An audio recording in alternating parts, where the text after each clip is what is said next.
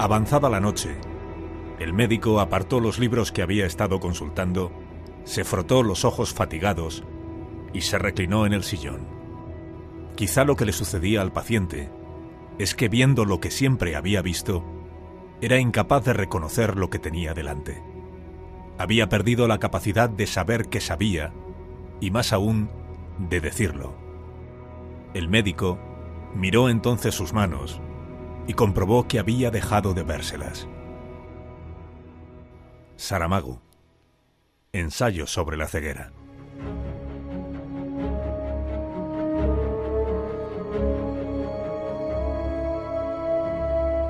El virus que saltó en Wuhan, China, de un animal a un ser humano a finales de 2019, ha infectado al terminar enero a 9.700 personas en 26 países del mundo, la mayoría de ellas en la provincia de Hubei. En 24 horas los contagios han aumentado en 2.000 personas. Ya hay 213 fallecidos. La epidemia se acelera en China y la Organización Mundial de la Salud ha emitido la alerta internacional. En España solo hay un caso conocido, el turista de La Gomera. El primer día del mes, el presidente Sánchez viaja a Portugal para asistir a la cumbre del Grupo de Países de la Cohesión. De la cumbre, los medios en España apenas se hacen eco, pero la foto con el primer ministro portugués permite a los periodistas preguntarle a Sánchez por la alerta global del coronavirus. Hasta ese día el presidente no ha dicho nada sobre la crisis de salud internacional. Todo lo que dirá en Portugal es que preocupar preocupa. Preocupar, preocupa, pero sobre todo creo que tenemos un sistema nacional de salud fantástico. Hay que dar confianza a nuestro personal técnico. La primera semana de febrero, el interés de los medios está puesto en los 20 de Wuhan, los españoles repatriados que guardan cuarentena en el Hospital Gómez Ulla. Las pruebas realizadas a los españoles repatriados desde China han dado negativo. Las autoridades Se informa de que hacen vida tranquila, ven televisión y han solicitado jamón, queso y chocolate. La organización del Mobile sostiene que la feria se celebrará según lo previsto. El cónsul de China en Barcelona publica un artículo en el que defiende la transparencia de su gobierno. Expone como prueba que se dan ruedas de prensa diarias con datos actualizados. Termina con este lema que después copiarán otros países. Juntos venceremos. En Hong Kong han dado positivo cuatro personas que desembarcaron de dos cruceros el World Dream, que permanece en Hong Kong, y el Diamond Princess, que ha fondeado ya en Yokohama.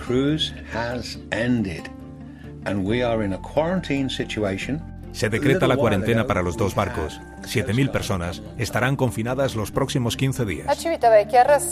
En Civitavecchia, Italia, está fondeado el Costa Esmeralda. Tiene 7.000 viajeros. Partió de Palma unos días antes y ha pasado por Barcelona, Marsella y Génova.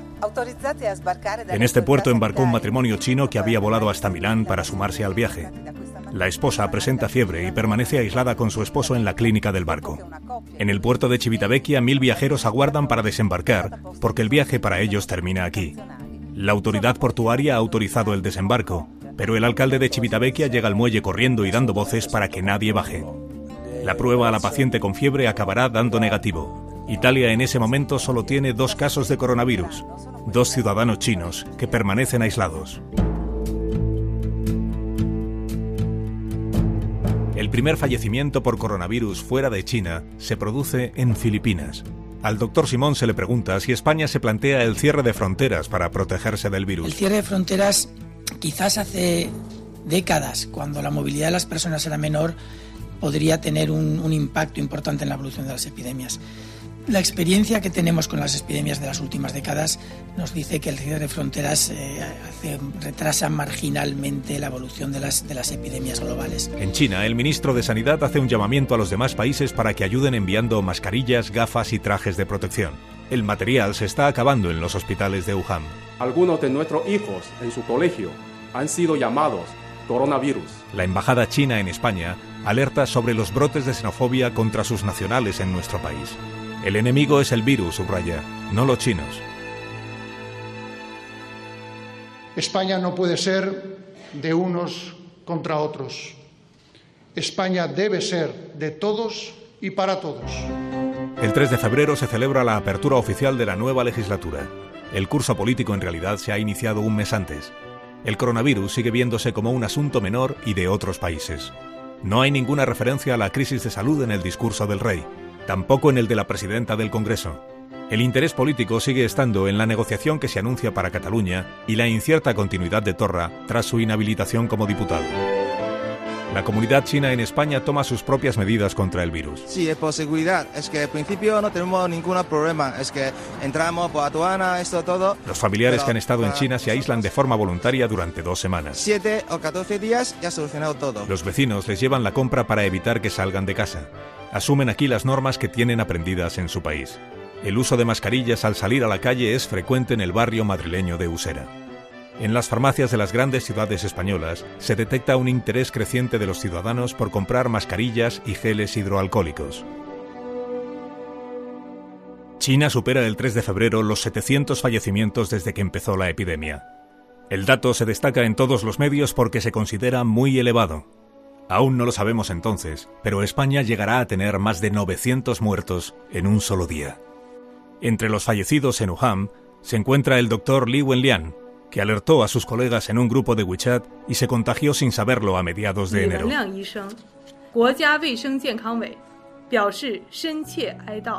La muerte del doctor desata una corriente crítica contra el presidente Xi. En Weibo, el Twitter chino, más de mil millones de comentarios se agrupan bajo el hashtag Quiero libertad de expresión. El 4 de febrero, la compañía LG anuncia que no acudirá al Mobile de Barcelona. La organización de la feria reitera que se celebrará a pesar de las bajas y recomienda que los asistentes no se den la mano. Es la primera recomendación sanitaria que hace, la primera de una serie que se irá endureciendo en las siguientes jornadas. Tres días después recomendará a los asistentes la utilización de mascarillas y anunciará que se desinfectarán varias veces al día las instalaciones de la feria, pantallas táctiles, barandillas, zonas de catering y baños. A pesar de ello, Ericsson y Nvidia se dan de baja. El secretario de Salud Pública de la Generalitat, Joan Giggs, niega que existan razones objetivas para plantearse la suspensión. Si hi ha una suspensió del, del mobile, no serà per cap causa objectiva demostrable científicamente. Son varios los portavoces de las administraciones públicas que empiezan a deslizar la idea de que son otros los motivos que llevan a las empresas a ausentarse. En el ambiente está la guerra comercial de Estados Unidos con China a cuenta del 5G y el papel primordial que Huawei va a tener en la implantación de la nueva tecnología en Europa. El doctor Antoni Trilla explica el 7 de febrero que la probabilidad de que lleguen a producirse contagios por coronavirus en Europa es cada vez más baja. Ese día, los medios lanzan a la fama a un mamífero en peligro de extinción. Un pangolín, que como todos sabéis, pues es un, pues es un animal. Es un mamífero con escamas. El pangolín releva al murciélago como primer sospechoso de haber acogido el virus que después saltó al ser humano. Detrás del pangolín, exonerado días después, vendrán otros.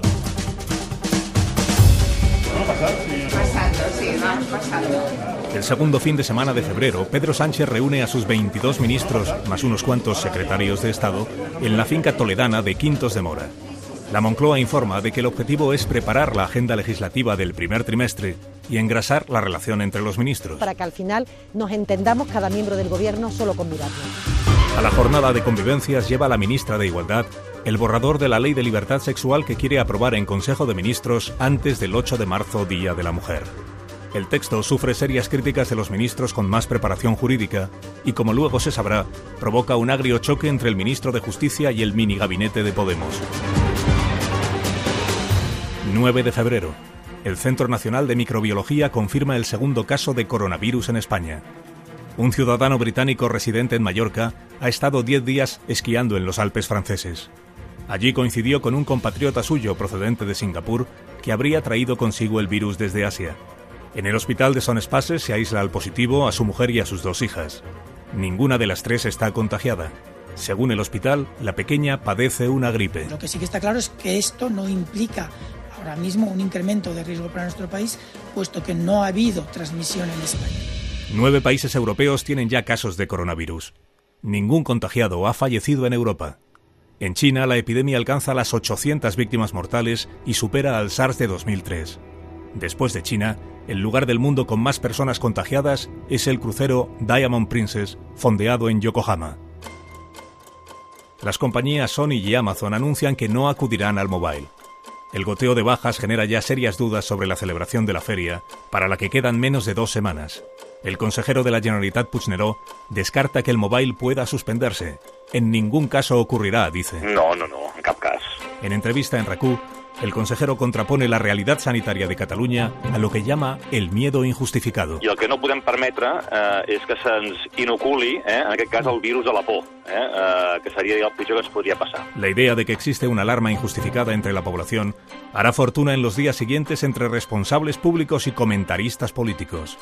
Se repetirán expresiones como que el peor virus es el miedo injustificado o que la verdadera epidemia no es el coronavirus, sino el miedo. Una epidèmia de por, hi ha una epidèmia mediàtica, eh, algú que parla de coronavirus surten unes imatges tenebroses de gent disfressada, ciutats desertes... El 11 de febrero, el director de la Organización Mundial de la Salud proclama que el coronavirus es el enemigo público número uno del mundo. Public enemy number one can have more powerful consequences than any terrorist action. Ese día son Intel y Vivo las que se suman a las bajas del mobile. El gobierno autonómico y el ayuntamiento de Barcelona reiteran que no hay motivos para cancelar. El gobierno de la ciudad intenta quitarle hierro al asunto del coronavirus y de su impacto en el mobile. en La organización recibe la presión de ambas administraciones y también la del gobierno de España. Pero la feria está sentenciada y solo falta que los organizadores confirmen que se cancela.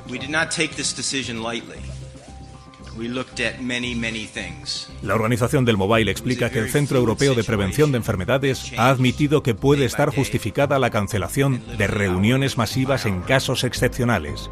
La justificación, entienden, es que miles de asistentes a la feria iban a venir de países de Asia.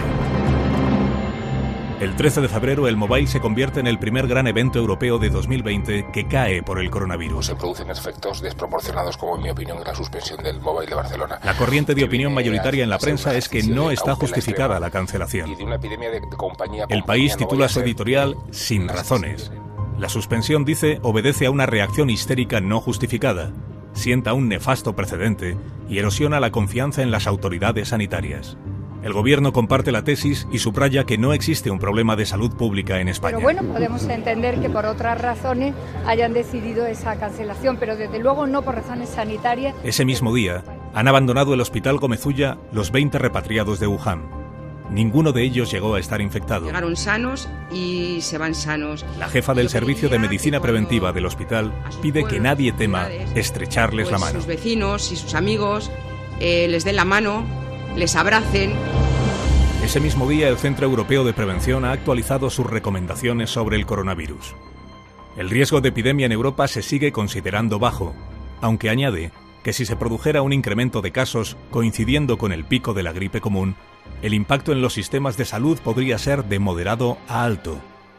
El incremento de contagios, se lee, repercutiría en un aumento de los ingresos hospitalarios cuando los sistemas de salud ya están bajo presión, y eso podría agravarse si un número relevante de profesionales sanitarios resultara contagiado. Si llegaran a producirse contagios locales sostenidos, continúa, los hospitales podrían verse obligados a aplazar intervenciones y descartar pacientes no críticos de otras enfermedades para atender a los infectados. Recomienda a todos los gobiernos revisar los recursos disponibles, camas, respiradores mecánicos, laboratorios para hacer los test y protocolos en los hospitales. Insta a los gobiernos a planificar la provisión de equipos de protección individual para médicos y enfermeras. Es el 14 de febrero. En el Hospital Arnau de Vilanova de Valencia, ha fallecido ese día un hombre de 69 años por una neumonía de origen indeterminado. Había ingresado a finales de enero tras regresar de un viaje a Nepal. Se procede a firmar el certificado de defunción y el cuerpo es entregado a la familia. El fallecimiento, que en el momento de producirse no llama la atención a nadie, será noticia 20 días después, cuando los protocolos de sanidad cambien. El 14 de febrero solo hay dos casos de infectados en España, el alemán de La Gobera y el británico de Palma. No consta que ningún ciudadano más haya presentado síntomas de la COVID-19. Habrán de pasar dos meses antes de saber que para entonces el virus ya se encuentra entre nosotros, camuflado en la epidemia de gripe común de cada año y extendiéndose entre la población sin ser detectado. La segunda semana de febrero se ha registrado un incremento de casos de gripe en los centros de salud de Madrid y Barcelona. En comparación con el año anterior, hay casi 20 casos más por cada 100.000 habitantes. El consejero de Sanidad madrileño anuncia la contratación de personal para atender un pico inesperado. Esperemos que ese pico empiece a descender en breve porque la verdad es que sí que este año el número de casos se ha comportado de manera extraordinaria con respecto a los, a los cuatro últimos años. Hay más casos de gripe común de los esperados, pero nadie lo atribuye entonces a que puedan estarse errando los diagnósticos. Solo a finales de abril se publicará el primer estudio que sostiene que el virus, procedente probablemente de Shanghai, entró en España hacia el 14 de febrero. El día 15 Francia informa del fallecimiento del turista chino que permanecía ingresado en París. El hombre de 80 años, cuya identidad no se facilita, es la primera víctima mortal del coronavirus en Europa. Había llegado a Francia el 16 de enero y pasaron nueve días antes de que fuera internado.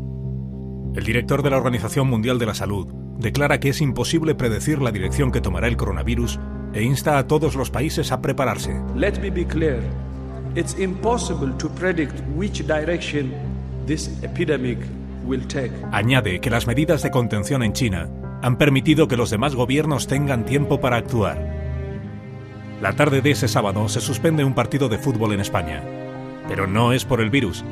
Se ha declarado un incendio en el vertedero de Zaldívar a raíz de un desmoronamiento. Nos hemos encontrado con un valor eh, elevado de dioxinas eh, y en el momento en que lo hemos eh, conocido lo hemos analizado y, y, hemos tomado una actitud preventiva. El partido Eibar Real Sociedad, que iba a disputarse al día siguiente, queda suspendido. En los municipios más próximos se verá a los vecinos salir a la calle con mascarillas. 16 de febrero.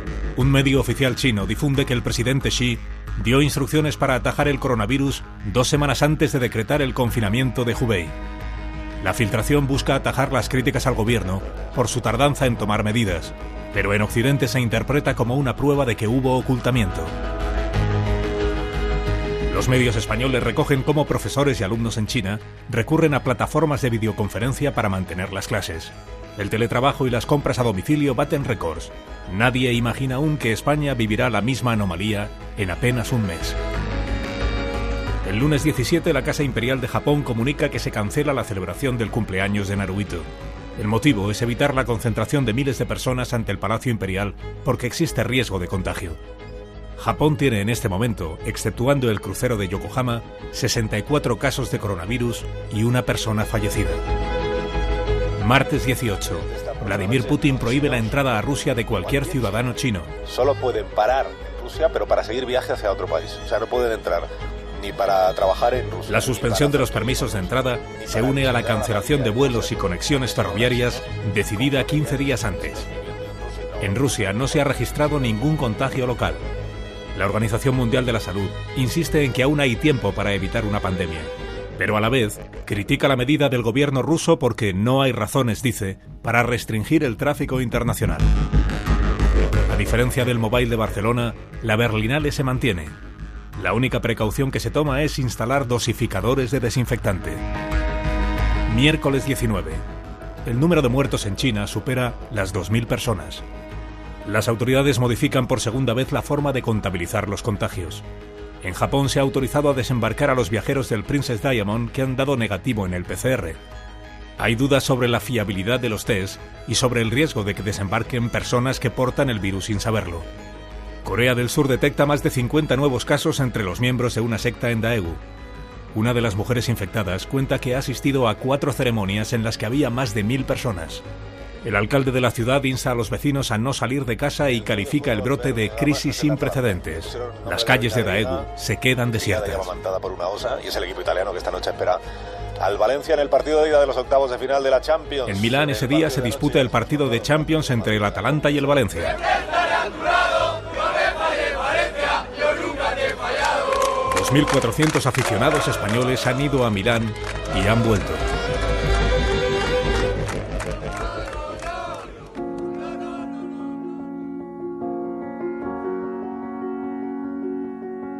Jueves 20 de febrero. Mattia Maestri, italiano, deportista, empleado de Unilever de 38 años, regresa al hospital de Codoño en Lombardía. Hace dos días le diagnosticaron una neumonía bacteriana y lo enviaron a casa con antibiótico. La dificultad respiratoria se ha agravado y ha de ser hospitalizado. Una médica anestesista, Annalisa Malara, le pregunta a la esposa si Mati ha viajado recientemente fuera de Italia. La mujer no entiende por qué se interesa la doctora por los viajes de su marido, pero responde no, no se ha movido de Codoño. La siguiente pregunta le resulta aún más anómala. ¿Sabe si su marido se ha visto con alguien que haya estado en China?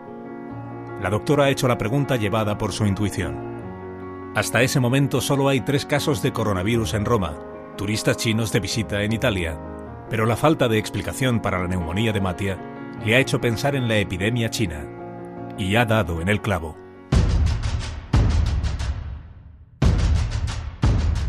Codoño salta a las primeras páginas el viernes 21 de febrero. Todos los compañeros de trabajo de Matia Maestri han sido aislados, también los médicos y enfermeros que le trataron. Son 15 los casos que se identifican como coronavirus. Es el primer foco de contagio local. El gobierno regional de Lombardía suspende los actos públicos, eventos deportivos, fiestas de carnaval y misas. Codoño y los dos pueblos más próximos quedan cerrados. Se clausuran los colegios y las tiendas. La alarma aumenta al confirmarse que un jubilado fallecido en el Véneto tenía coronavirus.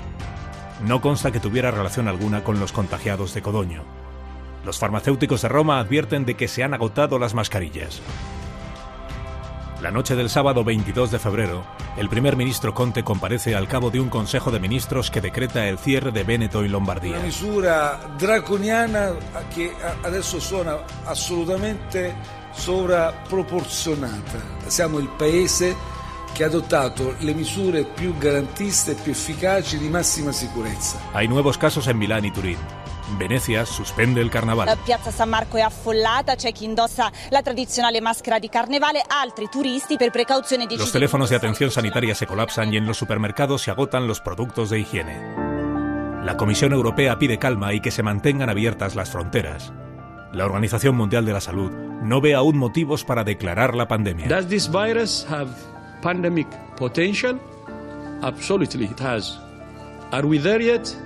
From our assessment, not yet. Tanto la OMS como el Centro Europeo de Prevención desaconsejan el uso de mascarillas a quienes no tengan síntomas. Las autoridades españolas subrayan que los casos fuera de China no suponen un riesgo alto y que el virus se contagia menos y de manera menos indiscriminada que la gripe. Sabemos que las capacidades de transmisión de este virus y la forma en que se transmite y a quién afecta no es generalizado. Esto no es una gripe, es cierto que tampoco es una enfermedad banal, hay que tener consideración y hay que tener cuidado con ella, pero esto no es una gripe que se difunde de forma masiva a todo el mundo, al menos por ahora. La aparición de casos locales en Italia preocupa a los expertos españoles por el alto grado de intercambios entre los dos países, pero no lo bastante para establecer controles. Obviamente eh, es una zona, es una situación que nos preocupa. Dicho eso, sí que me gustaría decir que en España hasta ahora mismo no tuvimos nada más que dos casos que ahora mismo están sanos y el virus en España no está. Ese día se está celebrando en Vitoria el velatorio de un hombre al que acuden 60 personas. Residen en Aro y Casalarreina, La Rioja, y en varios municipios de Álava. Al tanatorio ha acudido una pareja que ha estado antes en Italia. Nadie lo sabe, pero el velatorio va a ser uno de los focos principales de contagio en España. El 24 de febrero, un médico italiano de vacaciones en Tenerife acude a una clínica con fiebre y tos recurrente. Lo derivan al Hospital de la Candelaria, donde queda aislado por coronavirus. Ha viajado a Canarias con otras nueve personas y se aloja en un hotel de Costa de G.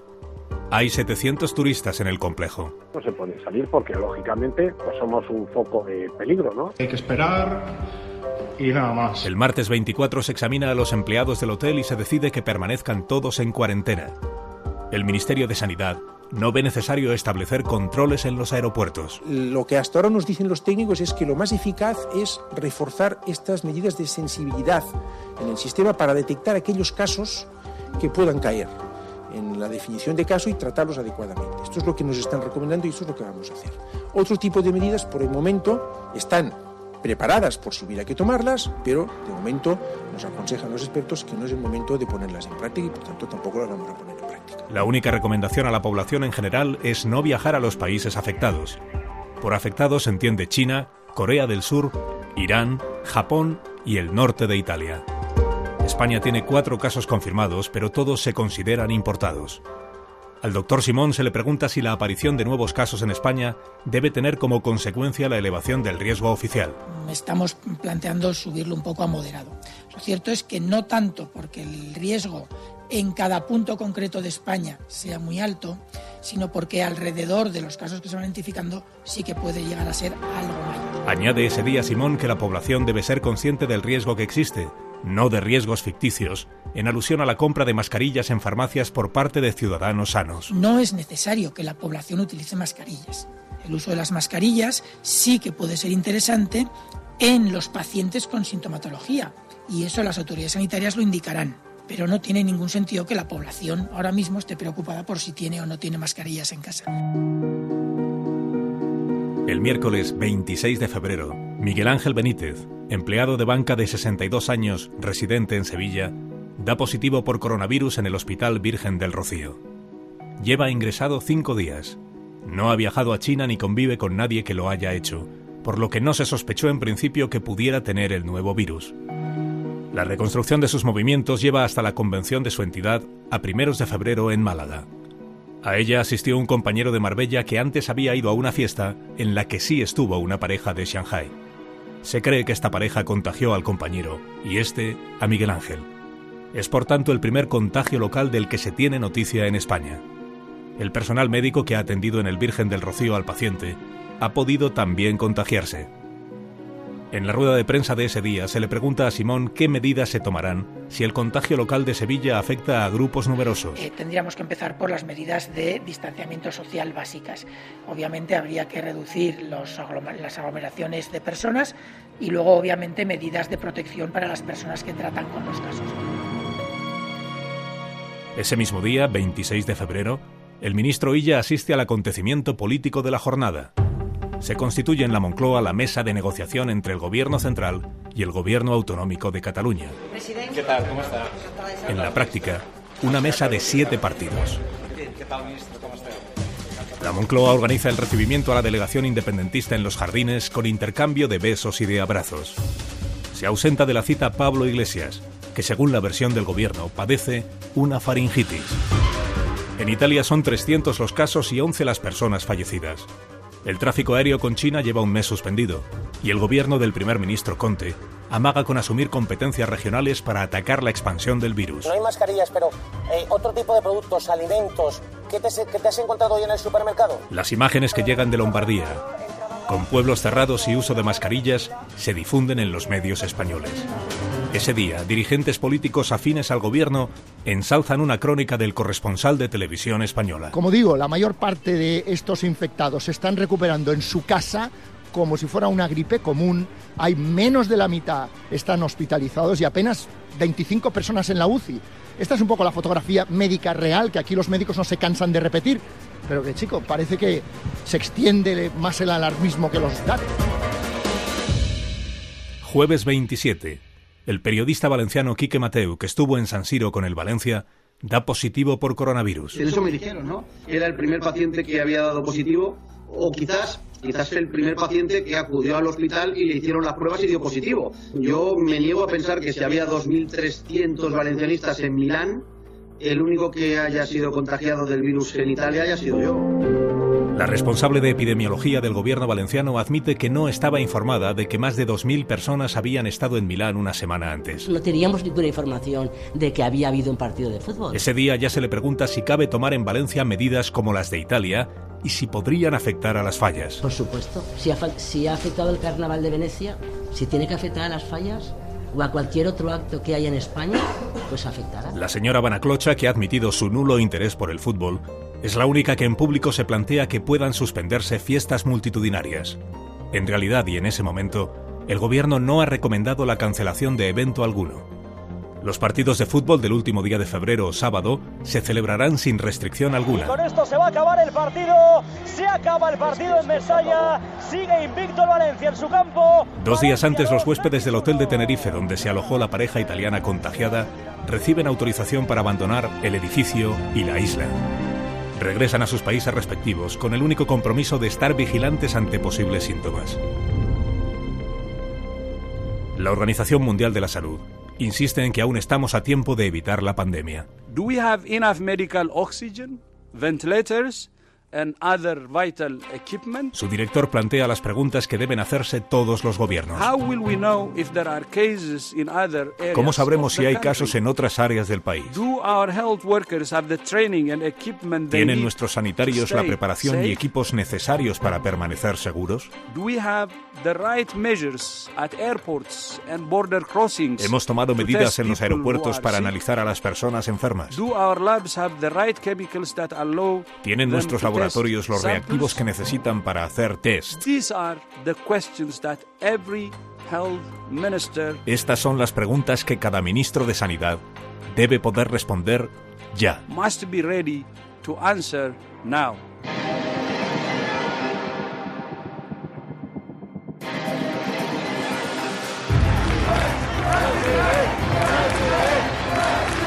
El último día de febrero, 100.000 catalanes cruzan la frontera para jalear a Puigdemont, Comín y Ponsatí en Perpiñán. Entre los asistentes, apretados, estrechándose las manos y repartiendo abrazos y contacto físico, se encuentra Joaquín Torra. El evento multitudinario alcanza a celebrarse al límite. Ese mismo día, el gobierno francés prohíbe las reuniones de más de 5.000 personas en todo el país. En la región de Oís, donde está uno de los focos locales, se cierran cinco municipios y se suspenden los colegios. Francia llega al último día de febrero con 73 diagnosticados y dos fallecidos. Italia, con 1.000 diagnosticados y 29 fallecidos, sufre la peor situación de Europa. España tiene 58 casos y no ha registrado víctimas mortales. El gobierno mantiene que el riesgo de salud pública es moderado.